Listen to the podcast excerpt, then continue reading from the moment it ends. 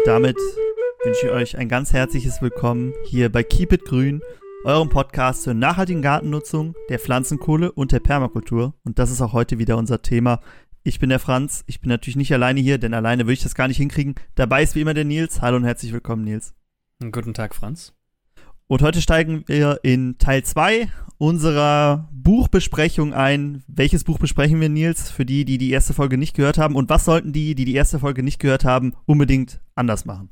Es ist das äh, wichtigste Buch der Permakultur. Damit lehne ich mich jetzt mal aus dem Fenster. Das ist das Permacultures Designers Manual, das Gestalters Handbuch von Bill Mollison. Und diejenigen, die jetzt erst einschalten, das ist Folge 2. Diejenigen sollten auf jeden Fall Folge 1 vorher hören, die das noch nicht gemacht haben. Da kommt man nämlich, äh, geht es nämlich um die Einführung und um das Konzept, was es eigentlich ist. Genau, und wir besprechen in jeder Folge ein Kapitel, so ist der Plan. Und in der ersten Folge haben wir ein bisschen über Mollison, den Autor, gesprochen und das Kapitel Nummer 1, die Einführung, besprochen. Da ging es noch nicht so viel um die Permakultur selber, aber das soll sich heute ändern und äh, wir werden auch wirklich erste Tipps dazu erhalten, wie gestalte ich meine Permakultur, wie beginne ich damit, wo fange ich an und so weiter. Vielleicht kannst du ganz kurz erklären, Nils, worum geht es in der Folge heute und in Kapitel Nummer 2? Ja, heute geht es darum, was für Konzepte gibt es in der Permakultur? Wie arbeitet die wissenschaftliche Welt? Wie können wir die Welt wissenschaftlich verstehen und sie kennenlernen? Was sind die Prinzipien der Permakultur? Was sind Ressourcen und Ertrag? Warum brauchen wir Kreisläufe? Was hat es mit Stabilität und Diversität auf sich? Und warum lehnt Bill Mollison Vegetarismus ab? Hm. Also ihr seht es schon, sehr spannende Themen und das alles setzen wir wie immer in den Kontext, was kann ich persönlich für meine Permakultur oder meinen Garten damit anfangen. Wir gehen das äh, Kapitel Stück für Stück durch und ähm, weil es ein relativ langes im Vergleich zum ersten Kapitel ist, würde ich sagen, wir fangen auch direkt damit an. Jeff Lawton hat gesagt, es ist das wichtigste Kapitel, zumindest in seinen Kursen. It's definitely the most serious of all the chapters. It's the one you really need to understand because it lays down those foundations of why we need to design. So I think that is the, for me, the most important chapter in the, in, in the whole course that I teach. Und äh, deshalb sollten wir dem auch die gebührende Zeit widmen. Kapitel 2, Konzept und Themen in der Gestaltung in Bezug auf die Permakultur. Wir fangen an. Nils, womit beginnt dieses spannende zweite Kapitel? Es beginnt mit der Einführung, wie auch im letzten Kapitel. Und direkt zu Anfang erwähnt äh, Mollison ein, eine sehr schöne Hypothese, die Gaia-Hypothese von James Lovelock. Das war ein Umweltschützer und Wissenschaftler.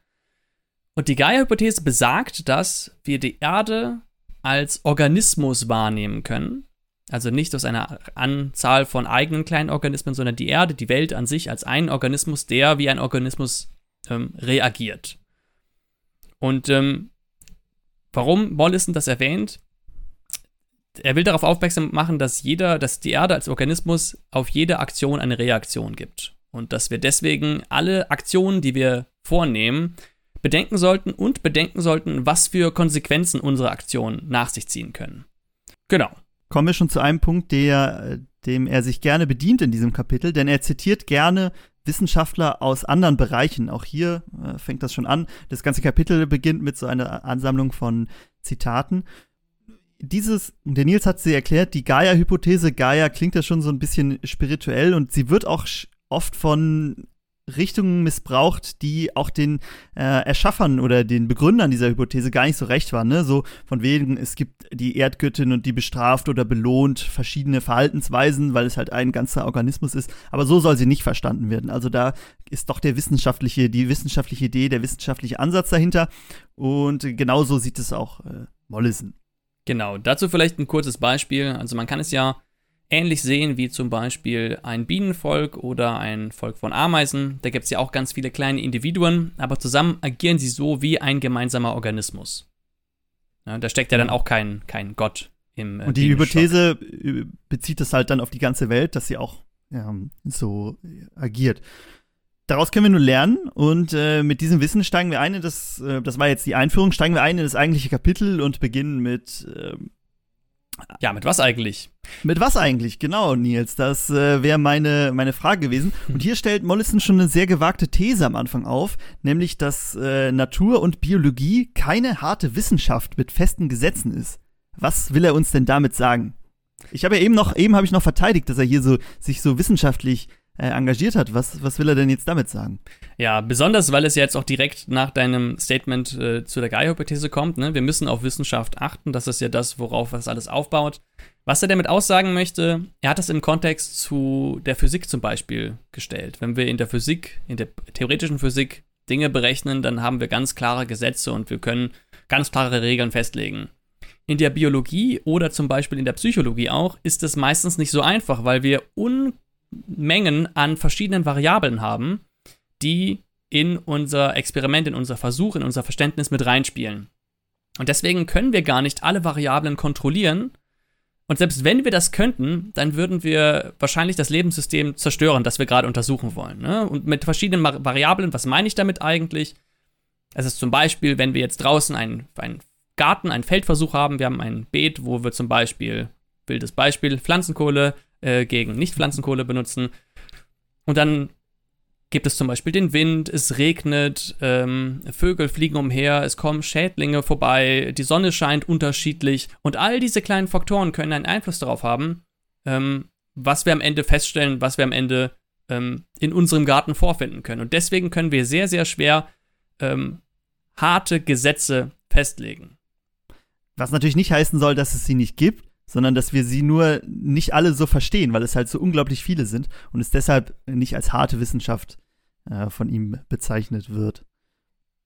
Genau. Das, deswegen, im Grunde ist es ein dauerhafte, eine dauerhafte Suche nach diesen neuen Variablen. Das macht man ja in der Wissenschaft normalerweise so, dass wir immer das Unbekannte suchen und in der Biologie gibt es ganz viel Unbekanntes und das versuchen wir auch mit der Permakultur zu verstehen.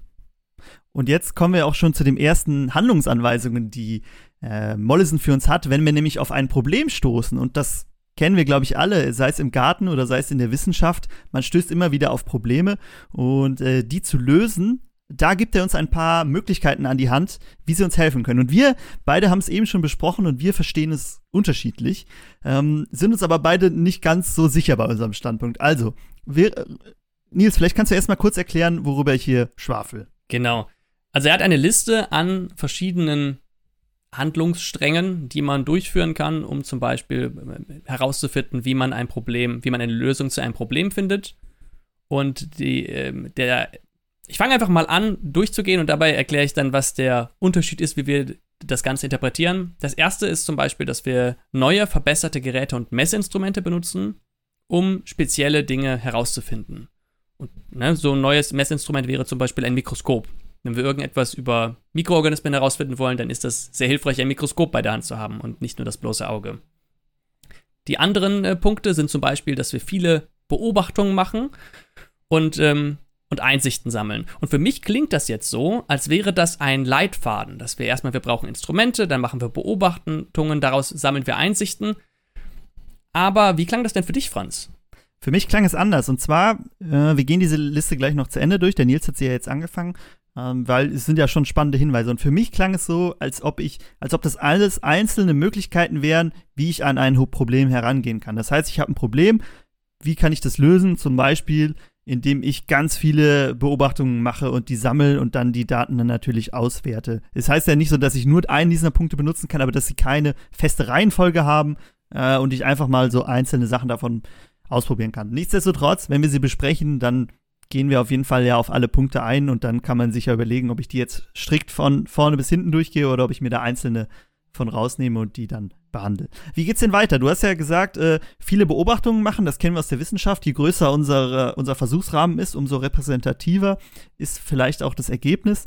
Äh, was sagt er denn noch, wie man sich so einem Problem nähern kann, um es zu lösen?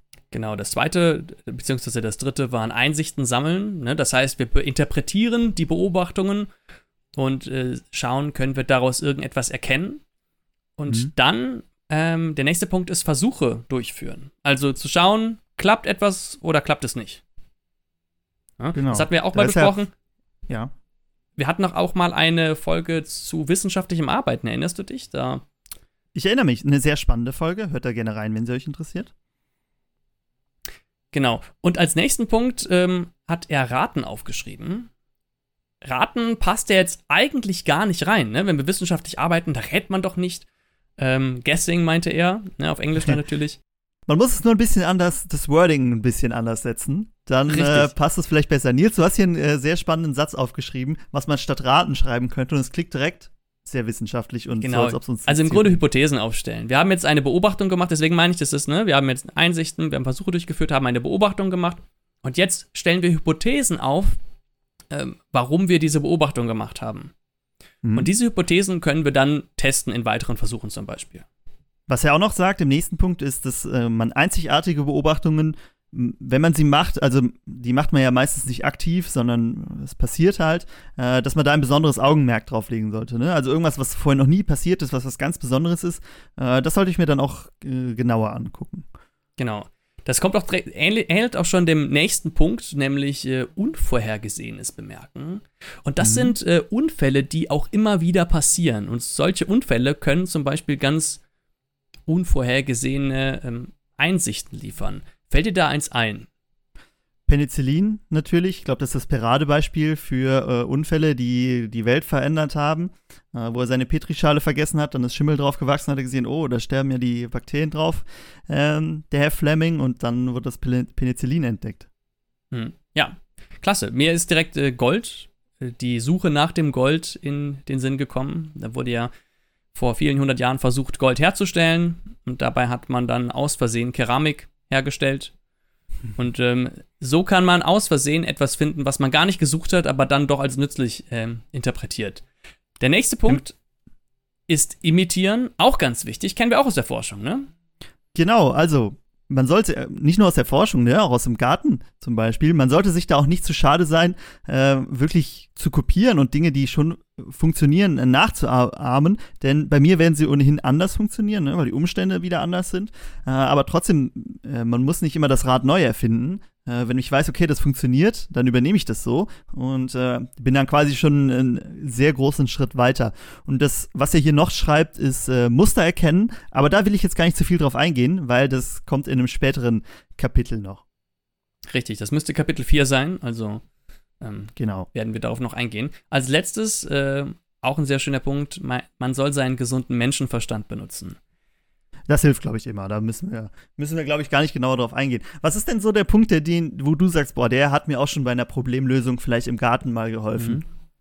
Ich glaube, imitieren ist das Wichtigste. Weil, was du gesagt hast, man muss die Dinge nicht neu erfinden und es gibt schon so viele interessante Phänomene, die festgestellt wurden. So viele Gärtner, die seit Generationen ähm, Erfahrung gesammelt haben. Und davon kann man ja profitieren, das einfach mal selber nachmachen und dann auch schauen, klappt das denn bei mir auch? Weil oft ist das Klima ja anders, es regnet vielleicht weniger, die Bodenbedingungen sind anders, andere Insekten. Und das kann natürlich auch dazu führen, dass unterschiedliche Resultate rauskommen. Wie ist es bei dir? Sehe ich auch so. Also, äh, das wäre auch der Punkt, der mir eingefallen ist. Äh, wir nutzen ja das meiste, was wir machen, ob sei es irgendwelche Mischkulturen, das sind ja meistens nicht Sachen, die wir ganz neu erfinden, sondern einfach sagen, Sachen, wo wir sagen, okay, das hat bei anderen sehr gut funktioniert, warum machen wir es nicht genauso? Genau.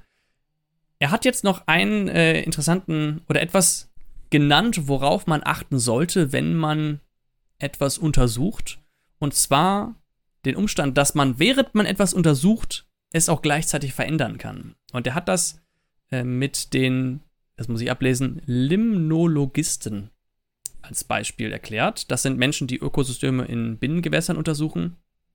Und wenn ich jetzt immer zu einem See fahre und untersuche, was für Mikroorganismen dort leben, und dann fahre ich zu einem anderen See, dann kann ich mir sehr gut vorstellen, dass man an seinen Stiefelsohlen zum Beispiel viele Mikroorganismen von einem See zum anderen mitnimmt und damit beeinflusst man das Ökosystem in diesem See und dann am Ende auch, was man finden kann. Und das äh, kann erstaunlich häufig passieren. Und darauf sollten wir vor allem immer achten, dass wenn wir etwas untersuchen, schauen, ist das, was wir gerade finden, vielleicht auch dem geschuldet, dass wir es verursacht haben.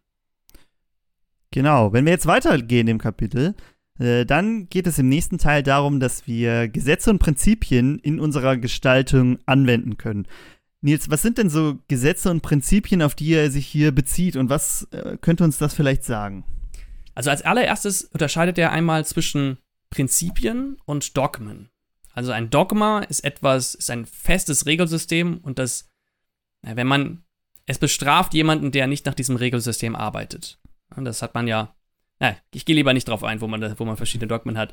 Und auf der anderen Seite haben wir die Prinzipien und bei den Prinzipien möchte man aus den Fehlern oder den Abweichungen lernen. Also wenn etwas kommt, was diesen Prinzipien nicht äh, entspricht, dann kann man daraus lernen. Und ähm, er hatte, er stellt jetzt immer einzelne Gesetzmäßigkeiten auf. Und ein Gesetz, das ist das Law of Return, das Gesetz der äh, Rückgabe. Das heißt, alles, was wir nehmen, muss irgendwie zurückgegeben werden oder es wird sich zurückgenommen. Ja? Und ähm, da hattest du schon bemerkt, er hatte für das Buch, was er geschrieben hat, was er gedruckt hat, das ist ja auch auf Papier gedruckt, hat er auch eine kleine Tree Tax, also eine Baumsteuer mit eingezogen. Ich glaube, ein paar Cent waren das, damit dafür praktisch wieder ein neuer Baum gepflanzt wird. Aber der Grund dahinter ist natürlich, wenn wir ähm, zum Beispiel Nährstoffe aus unserem Garten nehmen, entweder wir sorgen dafür, dass Nährstoffe wieder zurückkommen, oder wir haben am Ende ein äh, sich nicht erhaltendes System. Mhm. Genau, was er, was er hier auch noch, wir haben ja Gesetze und Prinzipien und eins der bekanntesten Gesetze in der ähm, Physik ist ja äh, die Gesetze der Thermodynamik und auch die bezieht er hier in die Gestaltung einer Permakultur mit ein. Nils, wie kann man denn ähm, die Gesetze der Thermodynamik und Permakultur verbinden? Wie schafft er das? Das finde ich super spannend, weil das ist auch einer der Punkte, die mich an Permakultur so faszinieren, weil man sich die Grundsätze von Naturwissenschaften zugute nimmt und darauf aufbauend dann ähm, seine Gestaltung später ausgestaltet. Also, wir gehen mal auf das Gesetz der Thermodynamik ein. Das ist von James Watt verfasst und das besagt, dass Energie gemessen werden kann, Energie verschoben werden kann, aber Energie kann nicht zerstört werden. Es sagt außerdem aus, dass Energie, wenn sie verschoben wird, dass das nie komplett effizient abläuft. Das heißt, wir haben immer einen Energieverlust. Und dazu einmal kurzer Disclaimer. Wenn wir hier von Energie reden, das wird heute noch viel öfters passieren, dann meinen wir Energie im naturwissenschaftlichen Sinne. Also eine potenzielle Arbeit, die verrichtet werden kann. Wir meinen damit nicht kosmische Energien oder wovon Menschen sonst noch sprechen. Genau, richtig. Also, ähm, Thermodynamik äh, hier mit einbezogen. Ähm, wie, aber jetzt fehlt ja noch dieser Brückenschlag zur Permakultur. Wie schafft er den? Genau, da wollte ich gerade darauf zu sprechen kommen. Also, wir haben gerade gesagt, die Energie kann nicht zerstört werden, sie kann verschoben werden. Ähm, und dann beruft er sich auf Isaac Asimov und der hat gesagt, dass die Energie im Universum konstant ist. Das heißt, es entsteht keine neue Energie und es verschwindet keine Energie. Und ähm, das Einzige, was zunimmt, ist die Entropie.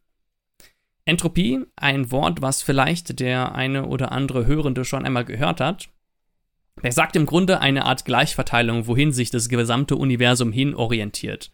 Also das, ähm, ich bin jetzt kein Physiker, ich versuche es mal zu beschreiben. Es äh, beschreibt den Zustand, dass sich die äh, Energien und äh, Materien verteilen, sodass sie eine, ähm, eine Gleichmäßigkeit ähm, haben. Und äh, wenn wir das jetzt auf die Permakultur oder auf unsere Welt beziehen, heißt das, dass wir, wenn wir ein hohes energetisches Potenzial irgendwo haben, dass das versucht, sich anzugleichen, sodass wir ähm, dieses hohe Potenzial nicht mehr haben. Dass sich, das, dass sich die Energie praktisch in der Umgebung verteilt. Noch drastischer gesprochen, äh, da hat er, das hat er auch schön mit einem Bild hier dargestellt. Wenn wir zum Beispiel ein Tal haben und es regnet, dann läuft dieses Wasser in kleinen Flüssen natürlich in den äh, in die Talsohle hinein und dann mit einem größeren Fluss Richtung Meer. Das heißt, das Wasser, wenn es oben an der Bergspitze ist, hat es noch eine hohe potenzielle Energie. Es kann ja noch runterfließen. Diese Energie kann man ja zum Beispiel auch nutzen, um Wasserkraftwerke zu betreiben. Und wenn es runterfließt, verliert es diese Energie, wandelt es in physische Energie um, beziehungsweise in Wärmeenergie. Und wenn es unten ist, hat es weniger potenzielle Energie. Und warum das Ganze jetzt wichtig ist für uns, kannst du dir das schon vorstellen, Franz? Genau, also wir, wir sehen ja unser, unsere Permakultur, unser Grundstück auch als System. Und hier wollen wir die Energie natürlich nicht, wie du gesagt hast, einfach ins Meer laufen lassen, sondern wir möchten sie vorher nutzen. Und da ist es natürlich wichtig zu wissen, wie kann ich diese ähm, Energie nutzen, bevor sie einfach verschwindet. Richtig. Und das heißt im Grunde, wenn wir jetzt sagen, wir haben das Wasser oben, da ist hohe Energie, wir haben das Wasser ganz unten, da ist keine Energie bzw. Entropie. Wir versuchen so viel wie wir können, so viele Schritte zwischen dem jetzigen Zustand und der Entropie am Ende dazwischen zu schalten. Was heißt das? Zum Beispiel, wir bauen ganz viele Dämme, in denen wir das Wasser möglichst weit oben in der Landschaft halten. Weil dann können wir es zum Beispiel durch kleine Rohrsysteme hinleiten, wo wir es möchten. Oder wir können es nutzen, um, wie gesagt, Wasserkraft zu erzeugen oder alle möglichen anderen Dinge, die man mit Wasser so machen kann, ähm, fortzuführen. Und das machen wir im Grunde ähm, die ganze Zeit, bis wir dann irgendwann unten angekommen sind und haben dann ganz viele verschiedene Funktionen durch dieses Wasser erfüllt.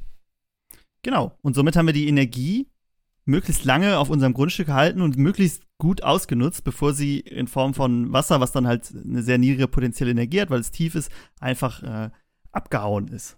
Ich habe noch ein zweites Beispiel, das macht es vielleicht ein bisschen greifbarer. Wenn wir zum Beispiel, ähm, wenn wir zum Beispiel Mist haben auf dem Feld, dann mhm. könnten wir ja sagen, wir lassen das, den Mist auf dem Feld liegen, dort vollbringt es eine Düngung und das ist im Grunde der Effekt, den wir haben wollen. Was wir aber auch machen können, ist, dass wir den Mist nehmen und wir fermentieren den, dann bekommen wir einmal Alkohol daraus, dann schicken wir das alles, was übrig bleibt, durch eine Biogasanlage, kriegen Biogas daraus. Daraus kommt auch noch ein Flüssigdünger, den wir direkt auf die Felder bringen können.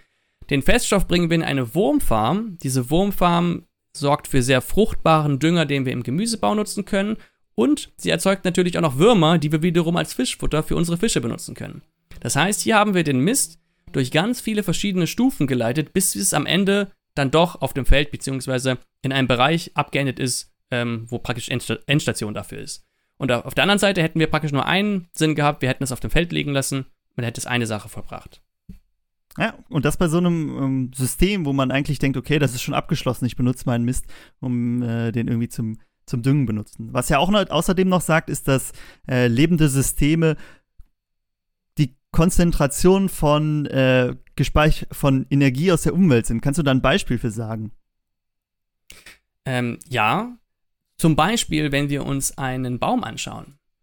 Ähm, ein Baum sammelt und konzentriert zum Beispiel Kohlenstoffdioxid, der ja sich in der Atmosphäre verteilt hat, in einer relativen Verteilung zueinander. Und es sammelt diesen Kohlenstoff aus der Atmosphäre heraus, nutzt ähm, die Sonnenenergie, die, ähm, die Photonen, die da ähm, auf seine Blätter strahlen und wandelt das Ganze in einen Stoff um, in verschiedene Kohlenstoffketten, die er dann in zum Beispiel seinem Stammgewebe einlagert. Und dann, damit sammelt dieser Baum verteilte Energie und verteilte Ressourcen ein und lagert sie konzentriert zum Beispiel in seinem Stamm.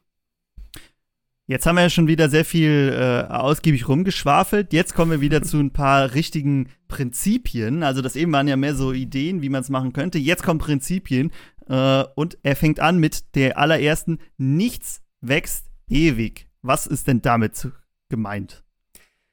Ja, das heißt, ähm, im Grunde, dass wir uns immer anpassen müssen. Alles vergeht irgendwann. Wir haben zwar Kreisläufe, die sich selbst erhalten können, aber ähm, es kommen unweigerlich ähm, Veränderungen und alles stirbt irgendwann einmal. Und ich muss bereit sein, mich auf solche Veränderungen einzustellen. Ne? Jetzt, wir können das zum Beispiel auf den Klimawandel auch äh, beziehen. Klima, mit dem Klimawandel kommen Veränderungen und darauf müssen wir uns einstellen. Mhm. Genau. Ja, das, das nächste Prinzip, was ich hier sehe, ist das ähm, kontinuierliches Leben, also wenn wir das langfristig erhalten möchten, dann hängt das von biogeochemischen Kreisläufen ab. Was steckt denn dahinter? Ja, äh, das, ist, das ist natürlich wieder das, wenn ich ein System habe, dann muss ich das natürlich immer wieder ernähren. Und das System kann natürlich auch einfach ein Lebewesen sein, ähm, um das da im Kleinen zu sehen. Und wenn ich wenn ich jetzt immer wieder Energie, also Energie oder Ressourcen von außen reinbringen würde, dann wäre das Ganze natürlich nicht nachhaltig und würde nicht äh, kontinuierlich leben, sondern ich muss dafür sorgen, dass die Energie oder die Ressourcen, die verbraucht werden, auch von innen kommen und so. Und das mache ich natürlich, indem ich Kreisläufe schaffe und die Kreisläufe, die ich vielleicht erkannt habe, die es schon gibt, dass ich die unterstütze ähm, und das Ganze äh, am Laufen halte. Das ist sein zweites Prinzip, was er hier aufstellt. Und als drittes ähm, sagt er, das fand ich ganz interessant, dass Populationen, die entweder äh, sehr groß sind oder sehr klein sind, dass die besonders davon betroffen sind, auszusterben. Warum sind denn besonders kleine und besonders große Populationen eher davon bedroht, auszusterben als so ein Mittelding? Das kann man sich ja gut vorstellen, wenn wir eine geringe Population haben, das heißt, wir haben wenig Individuen und wenn dann ein katastrophales Event passiert, wenn dann es zu einer Nahrungsmittelknappheit kommt, oder sich irgendwelche Gegebenheiten ändern, die die Lebensumstände verändern. Und wenn dann einzelne Individuen sterben, dann ist die Wahrscheinlichkeit, dass das zu einem aussterbenden Event führt, natürlich größer. Es ist größer die Wahrscheinlichkeit, dass alle irgendwann sterben davon. Wenn wir aber ganz, ganz viele haben, eine ganz hohe Population, dann kann das dazu führen, dass diese Population ganz schnell die Ressourcen, die es verbraucht, ausbeutet und am Ende keine mehr da sind und das dann zu einem Kollaps führt. Dass es so eine Art Heuschreckenschwarm ist. Ne? Der Heuschrecken, es gibt ganz, ganz viele, die fressen alles das ab, was es gibt und am Ende gibt es nichts zu fressen mehr. Dann müssen sie weiterziehen und wenn sie nicht mehr weiterziehen können, dann sterben sie. Genau, deshalb immer, immer Mittelding. Mittelding ist immer gut. Richtig. Er hatte auch äh, deutlich gemacht, dass es für das Weiterleben eines Organismus oder einer Spezies gibt es normalerweise wenige, ein, zwei Hauptfaktoren, die genau bestimmen, ähm, wie sich diese, diese Spezies zum Beispiel weiterentwickeln kann. Und das, ähm, Oder dass sie überhaupt überlebt, ne? Genau, das, und das fand ich ganz interessant. Das kann man ja auch auf den eigenen Garten, auf die eigene Permakultur beziehen. Zum Beispiel äh, in unseren Breitengraden haben wir gerade im Frühjahr gemerkt, dass wir viel mit Kälte zu tun hatten. Und da haben wir gemerkt, dass das der bestimmte Faktor war, wann war es warm genug, dass wir die Pflanzen raussetzen können. Und ähm, da kam es nicht darauf an, wie viel Sonne schon scheint, wie viel es regnet. Das waren alles nicht die bestimmenden Faktoren, sondern die Wärme. Und wenn wir mhm. diesen Faktor erkannt haben, sollen wir als Designer zuschauen, dass wir diesen Faktor kontrollieren können. In anderen Gebieten, zum Beispiel Spanien oder gerade momentan Italien, ist es dann vielleicht wichtiger, dass wir uns um das Wasser Gedanken machen, weil das der bestimmte Faktor ist. Genau, und er sagt halt, es, davon gibt es ein, zwei meistens, nicht mehr. Und die zu kennen, wenn man einmal ein Jahr in seinem Garten gemacht hat, erkennt man die meistens. Ne? Dann sieht man, okay, das sind meine äh, Punkte, die mich begrenzen. Deshalb ähm, in der Praxis Vielleicht muss man noch mal einen Schritt, manchmal einen Schritt zurückgehen und überlegen, was hat mich denn besonders daran gehindert, irgendwie Sachen besonders gut zu machen. Äh, für uns ist das ja nichts, was uns am Überleben hindert, sondern eher daran, irgendwie noch effektiver, noch besser die Permakultur aufzubauen. Was ist denn noch ein Punkt, den er hier bei seinen Prinzipien sagt? Ne? Du hast jetzt das gesagt mit den äh, Punkten, die besonders wichtig für äh, das Überleben sind und dass man die kennen muss. Was, was sagt er denn noch? Jetzt einer, der ist, äh, den finde ich sehr wichtig, gerade in Bezug auf äh, Klimawandel und Umweltzerstörung. Die Möglichkeit, dass wir unsere Erde verändern, wächst schneller, als dass wir die Konsequenzen daraus sehen. Mhm. Das beschreibt ja im Grunde den Klimawandel sehr gut, die Möglichkeit, äh, beziehungsweise den äh, Einfluss, den wir auf unsere Umgebung haben, wächst schneller, als dass wir überhaupt feststellen, was sind jetzt eigentlich die Konsequenzen daraus. Das stellen wir immer weiter fest, ne? die abspelzenden Polarkappen, was es auf Biodiversität hat und so weiter. Genau, und das ist halt auch dem geschuldet, das ist halt ein sehr, ja, da kommen wir wieder auf diesen ersten Punkt, dieses äh, Gaia-Prinzip oder wie es hieß, ähm, wo gesagt wurde, dass das die Erde ein riesiger Organismus wäre. Und äh, das kann man sich ja so vielleicht ganz gut vorstellen, weil es halt auch sehr träge ist zum Teil. Ne? Also das ist, braucht halt alles Zeit, bis diese negativen Einflüsse, die jetzt in dem Beispiel von durch den Menschen kommen, bis die auch wirklich Effekte haben. Aber dann, wenn es, dieser Stein einmal ins Rollen kommt, äh, wir haben ja schon mal über diese Tipping Points, diese Kipppunkte gesprochen, die das, die dann nicht mehr reversibel sind, irreversibel sind, so. Ähm, äh, dass es dann halt uns äh, halt richtig trifft, aber das halt nicht sofort, ne, wir verbrennen jetzt Kohle, heißt nicht, dass es halt sofort sehr heiß ist und wir die Probleme haben, sondern warten wir noch ein paar Jahre und dann kommt es. Genau. Ein letzten Punkt, der letzte von den sechs Prinzipien, ähm, fand ich auch ganz schön, sagt aus, dass Lebewesen kein Mittel zum Zweck sind, sondern dass sie einen intrinsischen Wert haben, also dass sie einen Wert in sich selbst haben. Und da musste ich direkt an äh, unsere Tierethik-Folge denken. Mit Leon, weißt genau. du noch? Weiß ich noch, aber wenn ihr mehr dazu hören wollt, dann reden wir nicht jetzt darüber, sondern in Folge 41. Hört da gerne rein. Da geht es nämlich um das Thema Tierethik. Sehr spannender Gast dabei gewesen. Ähm, das war wirklich ein, ein, sehr spannendes und für mich auch viel ein Thema, was viel Neues äh, beinhaltet hat. Jetzt haben wir quasi die Prinzipien gesetzt, nach denen auch so ein System funktioniert und aufgebaut wird. Und jetzt äh, werden noch mehr Grundlagen geschaffen, wie so ein System aufgebaut sein sollte, das, genau. was wir entwerf entwerfen. Also wir haben jetzt ein paar Prinzipien erläutert und jetzt mal gucken, was soll das System, was wir eigentlich designen, was soll es eigentlich leisten? Mhm. Und da hatte was soll Mollison, es denn leisten? Da hatte Mollison so zwei, drei äh, Grundregeln gesetzt. Es soll einmal natürlich die eigenen Bedürfnisse, das heißt die Bedürfnisse von dem System selber decken und natürlich auch meine Bedürfnisse. Weil es bringt ja mhm. gar nichts, wenn ich jetzt ein perfektes Ökosystem habe irgendwo in meinem Garten was wunderbar in sich selbst funktioniert, aber ich dann da draußen sitze und hungern muss. Ja, das, also der Mehrwert, der eigene, die eigene Existenz muss ja auch mit äh, dabei äh, garantiert sein. Und der zweite Punkt, der wird eigentlich schon durch das Wort äh, Permakultur beschrieben. Es geht nämlich darum, dass das Ganze so lange wie möglich leben und wenig Instandhaltung benötigen sollte. Also wirklich möglichst permanent, ne? auf lange Sicht wird das Ganze ausgelegt und dabei aber so wenig Eingriffe wie möglich äh, durch uns Menschen. Das heißt, wir bauen es einmal auf im Idealfall und dann müssen wir es nur noch so ein bisschen immer in die richtigen Bahnen schubsen, dass das Ganze funktioniert. Das wäre hier ideal. Ja. Für die Mathematiker unter euch, ähm, das, äh, der letzte Grundsatz, das System, was wir geschaffen haben, sollte am Ende seiner Lebenszeit mehr Energie erzeugt haben, als es verbraucht. Das könnte man theoretisch nachrechnen. Man könnte das zum Beispiel in Kalorien rechnen oder in ausgestoßenem CO2 oder in anderen Ressourcen, die es braucht, um das System aufzubauen. Also wenn ich Erdarbeiten zum Beispiel durchführe, wenn, wie oft ich das pflegen muss und dann auf der anderen Seite, was kann ich denn jetzt da rausziehen? Und wenn das höher ist, dann ist es schon mal kein schlechtes System. genau, Nils und ich haben schon überlegt, wie man das denn am besten messen könnte, was man hier als Beispiel sagen könnte. Und da kann man natürlich sehr ins Detail gehen und wirklich jeden Arbeitsschritt am Anfang irgendwie messen. Ähm, meine Idee war dann so, okay, wir nehmen zumindest die großen Punkte, was uns viel Energie oder viel CO2-Ausstoß hatte und gucken dann, dass wir die am Ende mehr, wenn wir jetzt beim Thema CO2 bleiben, dass wir mehr CO2 gespeichert haben, als diese wichtigen Schritte verbraucht haben. Aber da könnte man natürlich, wenn man Lust hat, wirklich jetzt sehr ins Detail einsteigen. Aber ich so. habe das Gefühl, wenn man eine Permakultur richtig aufbaut, ist man schnell, hat man das schnell wieder raus. Genau. So, jetzt haben wir kurz das entworfene System, was es, er, was es bringen soll, angeteasert. Jetzt liefert uns Mollison aber auch ein paar Gestaltungsprinzipien, noch mehr Prinzipien, womit wir das erreichen können. Magst du mal auf das erste eingehen? Genau, und diese Gestaltungsprinzipien haben mich sehr an das Buch von Holmgren erinnert, äh, aber das Buch war ja vorher da, also ähm, hat er sich die wahrscheinlich vielleicht ausgedacht. Und das erste, der erste Gestaltungs, die, das erste Gestaltungsprinzip ist, arbeite mit und nicht gegen die Natur. Nils, warum sollte ich nicht gegen die Natur arbeiten? Ja, das hat er von äh, Masanobu Fukuoka. Den Kennenden wird das vielleicht etwas sagen. Das ist ein Japaner. Und der hatte mal gesagt, dass wenn wir die Natur aus dem Fenster herausschmeißen, kommt sie mit der Heugabel zur Tür wieder herein.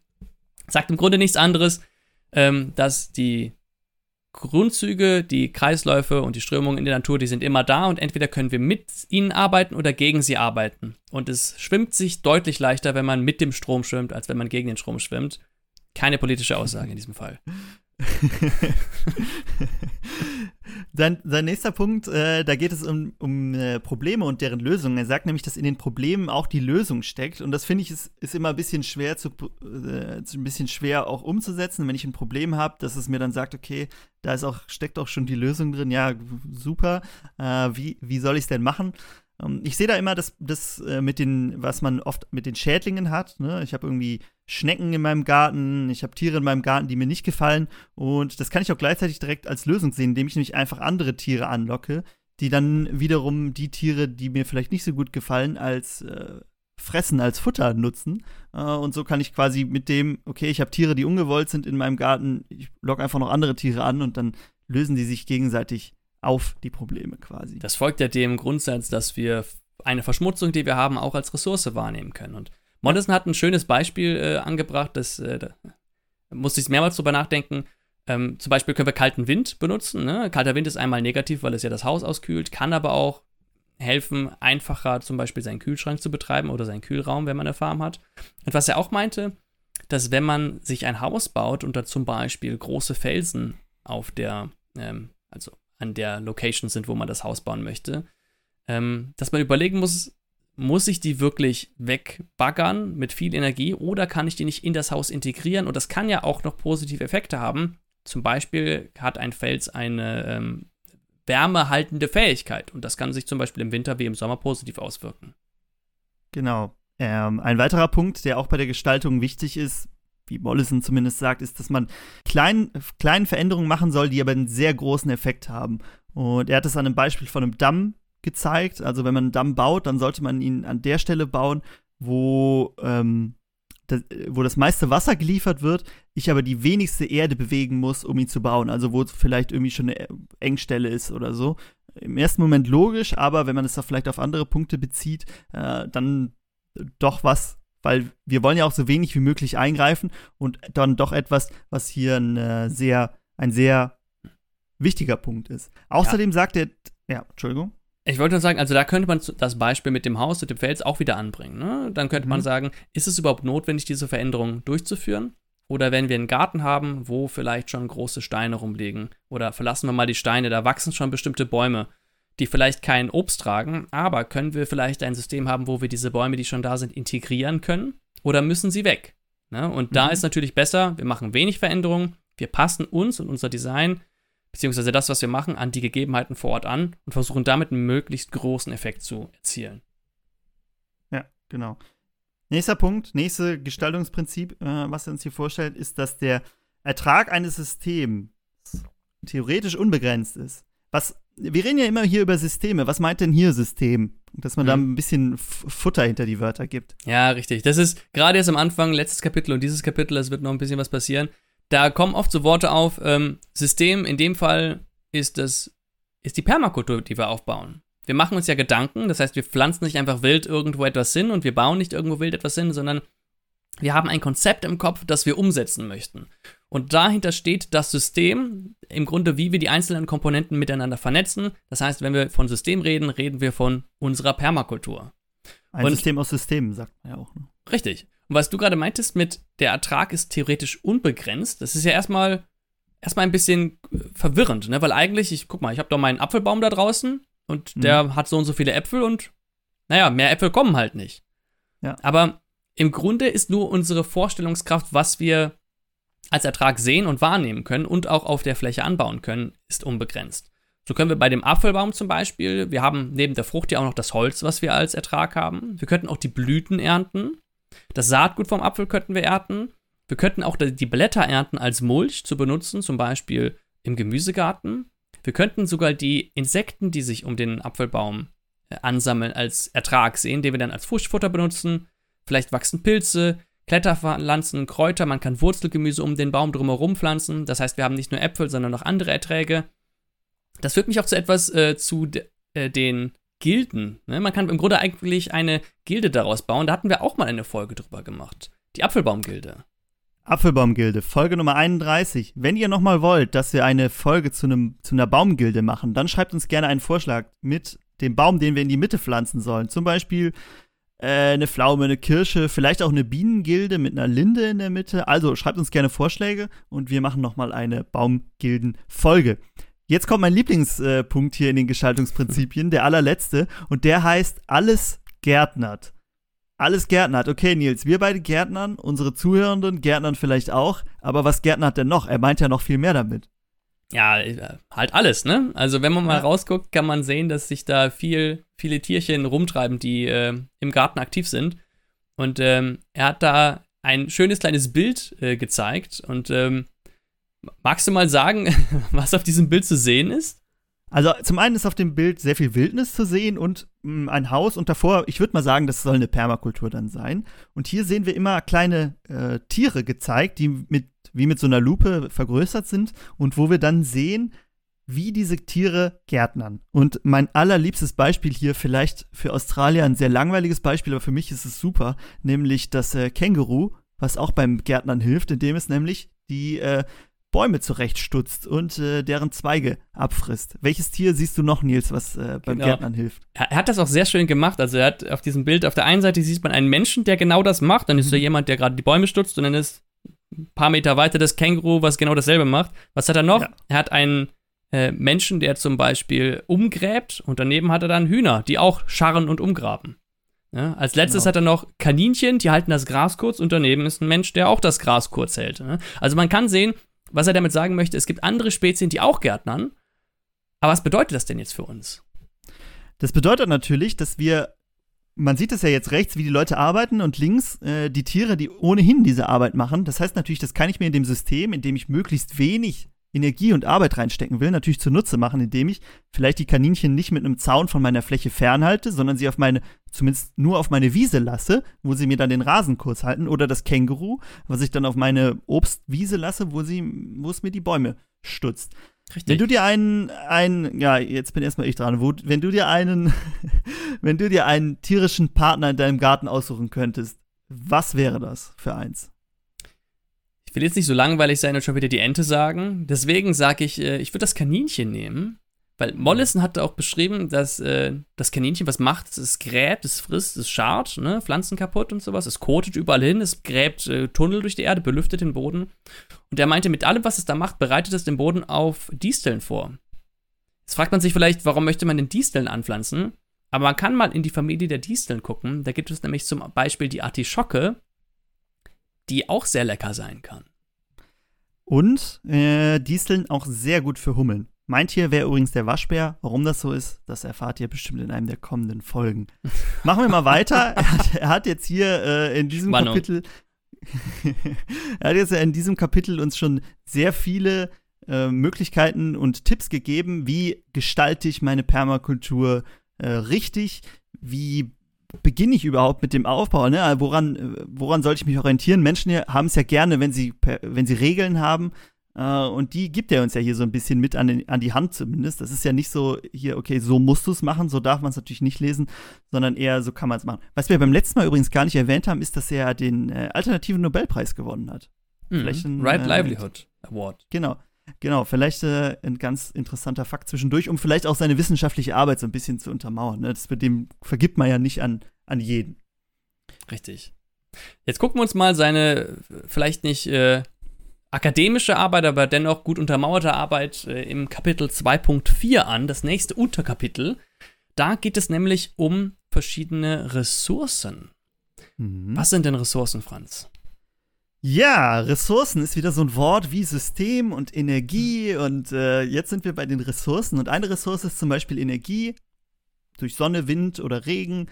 Ähm, auch der Ertrag ist eine Ressource ähm, die, die, also das, was als Überschuss am Ende übrig bleibt. Und er unterteilt die Ressourcen aber in fünf Kategorien. Und diese Kategorien sagen darüber aus, ob diese Ressource cool ist, sie zu benutzen, oder ob wir das lieber lassen sollten. Und die ersten drei Kategorien sind alles Ressourcen, die okay sind. Was sind denn so Ressourcen, die, wo er einen Daumen hoch für gibt? Genau. Also er kategorisiert das dahin, was passiert, wenn ich diese Ressource benutze. Und Ressourcen hat es ja gerade gesagt, das kann alles Mögliche sein. Mineralien, Holz, Tiere, Energie. Und äh, die erste Kategorie ist, sind Ressourcen, die wachsen, wenn man sie benutzt. Beziehungsweise wenn man sie moderat benutzt. Mhm. Und ein Beispiel, was er gibt, ist eine Weide.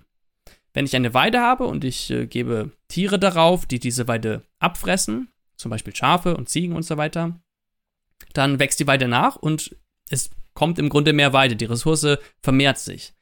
Wenn wir die Weide allerdings brach liegen lassen, beziehungsweise keine Tiere darauf lassen, dann fängt sie über Zeit an zu verholzen und irgendwann haben wir keine Weide mehr, sondern ein Buschland. Und deswegen wächst sie, wenn man sie benutzt. Ein anderes gutes Beispiel fand ich äh, Informationen. Kannst du dir vorstellen, warum Informationen wachsen bei moderater Benutzung? Äh, bei moderater Benutzung, warum Informationen wachsen. Also zum einen natürlich, weil ich sie äh, weiter verbessern kann. Also ne, ich äh, nehme Informationen von jemandem anderen, passe sie auf mich an und dann werden sie für mich natürlich noch noch interessanter, noch wichtiger. Ähm, aber ich sehe das vielleicht auch so ein, ein, bisschen in dem in der Prämisse, okay, ich gebe Informationen weiter, ne, also an jemand anderen und äh, erhalte dafür vielleicht andere Informationen zurück oder noch mehr Informationen in die Richtung. Das kann man bestimmt auf viele Weisen deuten. Genau, richtig. Ne, das heißt aber auch, wenn wir Informationen nicht nutzen, dann verschwinden sie irgendwann. Irgendwann geraten sie in Vergessenheit, vielleicht sind sie weniger relevant. Und mhm. äh, wenn ich jetzt zum Beispiel die Information, dass Pflanzenkohle gut ist für meinen Gemüsegarten, äh, nutze und Pflanzenkohle in den Gemüsegarten bringe, dann stelle ich vielleicht fest, bei welchen Pflanzen es besonders gut ist. Und dann wächst die Information, die ich darüber habe. Mhm.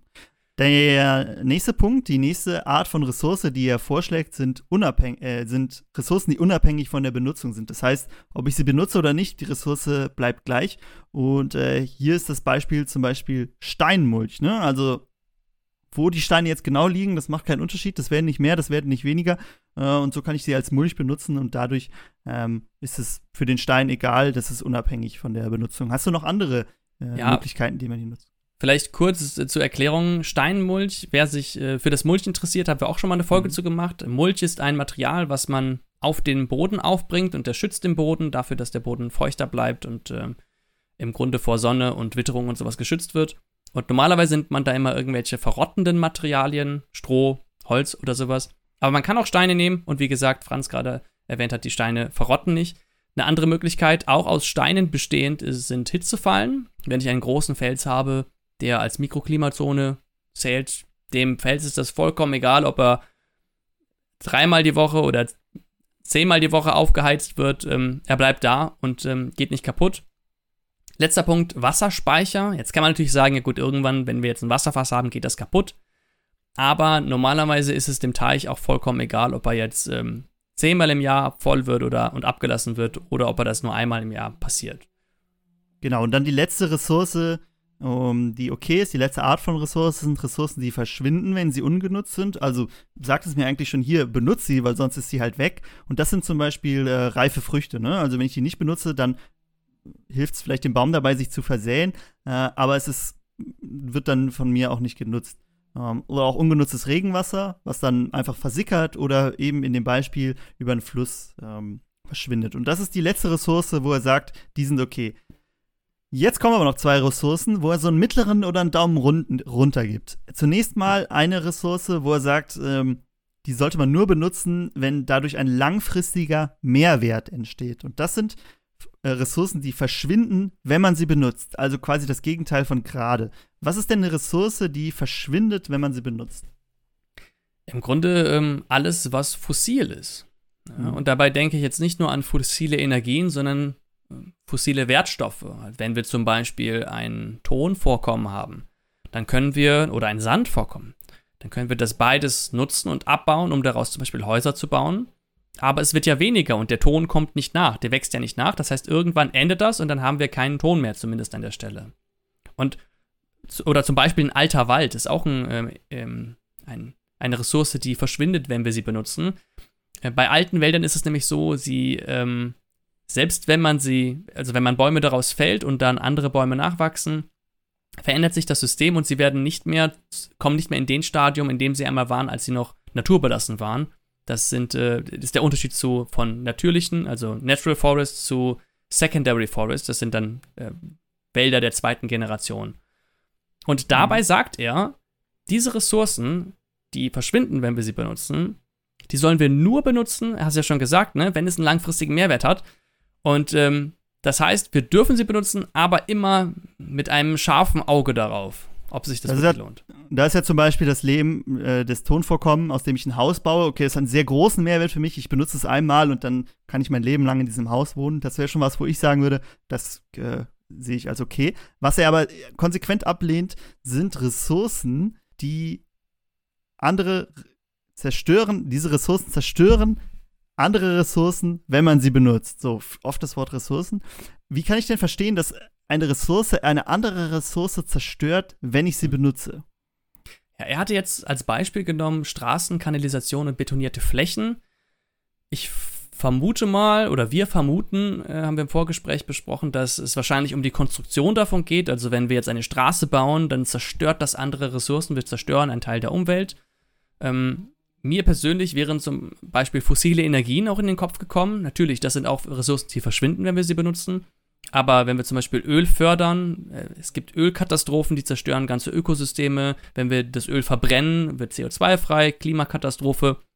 Das zerstört auch ganz viele andere Ressourcen.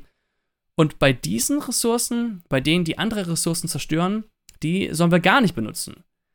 Aber, also das finde ich jetzt ein bisschen schwierig, ne? Weil so komplett ohne Beton, ohne Straßen, ohne Kanalisation, ist das überhaupt möglich? Also es zielt halt schon auf eine komplett andere Welt ab, ne? Also vielleicht ist es für uns einfach nicht vorstellbar, aber wenn es einmal richtig umgesetzt würde, ich kann jetzt nicht sagen, wie das richtig ist, ähm, dann würden wir sagen, wow, wow, das ist ja, so sollte es sein. Aber für uns ist das jetzt, wo wir mit Straßenkanalisation und betonierten Flächen groß geworden sind, ist es natürlich nicht vorstellbar, dass es eine Welt gibt äh, mit Menschen, die ohne das funktioniert. Auch wenn es die natürlich schon gab. Ja, genau, die gibt es ja immer noch in verschiedenen, ähm, verschiedenen ähm, Bereichen. Und gleich kommen wir auch noch auf kulturelle Unterschiede. Da gibt es ja auch zum Beispiel Kanalisation, etwas, was für uns ganz selbstverständlich ist. Das ist in anderen Bereichen ähm, gar nicht kulturell eingebettet und vielleicht äh, auch gar nicht notwendig. Aber was Bodison auch noch sagt, er ähm, erwähnt ein schönes Prinzip, das Prinzip der Störung. Principle of Disorder. Und das fände ich interessant, weil das ähm, greift den Punkt ein, den du eben schon mal erwähnt hattest, dass wenn wir eine Verschmutzung haben, kann sie auch als Ressource gewertet werden. Und jetzt drehen wir das Ganze mal um. Wenn wir eine Ressource haben, die nicht aufgenommen werden kann, ne, weil zum Beispiel etwas nur eine bestimmte Menge an Ressourcen aufnehmen kann, dann wird diese, diese Übermenge an von der Ressource automatisch zu einer Verschmutzung. Und ähm, das kann man sich an mehreren Beispielen vorstellen. Ne? Zum Beispiel, wenn wir, ähm, wir, haben ein, wir haben ganz viele Apfelbäume, wir haben ganz viele Äpfel geerntet. Das sind Ressourcen, wir können die aber nicht alle essen, wir können sie nicht alle einlagern. Dann fangen die an zu faulen und zu schimmeln und dann wird es zu einer Verschmutzung, mit der wir umgehen müssen. Genau, aber wenn wir die Ressourcen richtig einsetzen, äh, die überschüssigen, dann ist das natürlich für uns ein Ertrag. Und damit kommen wir auch schon zu dem nächsten Punkt, nämlich äh, jetzt geht es um das Thema Erträge. Und das ist ja für uns als Gärtnernde super wichtig, weil das ist ja einer der Gründe, warum wir das überhaupt machen. Wir wollen ja da einen Ertrag draus ziehen. Und das sagt er ja auch, das soll auch das Ziel sein von, diesem, von dieser Permakultur, dass da etwas für mich, den Menschen, übrig bleibt. So, an dieser Stelle muss der Franz, der die Folge schneidet, einmal kurz unterbrechen. Wir teilen die Folge hier auf. Der nächste Teil kommt morgen direkt, dann könnt ihr euch den zweiten Teil auch anhören. Und da sind viele weitere Infos aus diesem Kapitel dazu, wie ihr die Grundlagen für eure Permakultur schafft, wie ihr sie aufbaut und woran man sich dabei orientieren kann. Also freut euch auf Part 2, der ist noch spannender als der erste.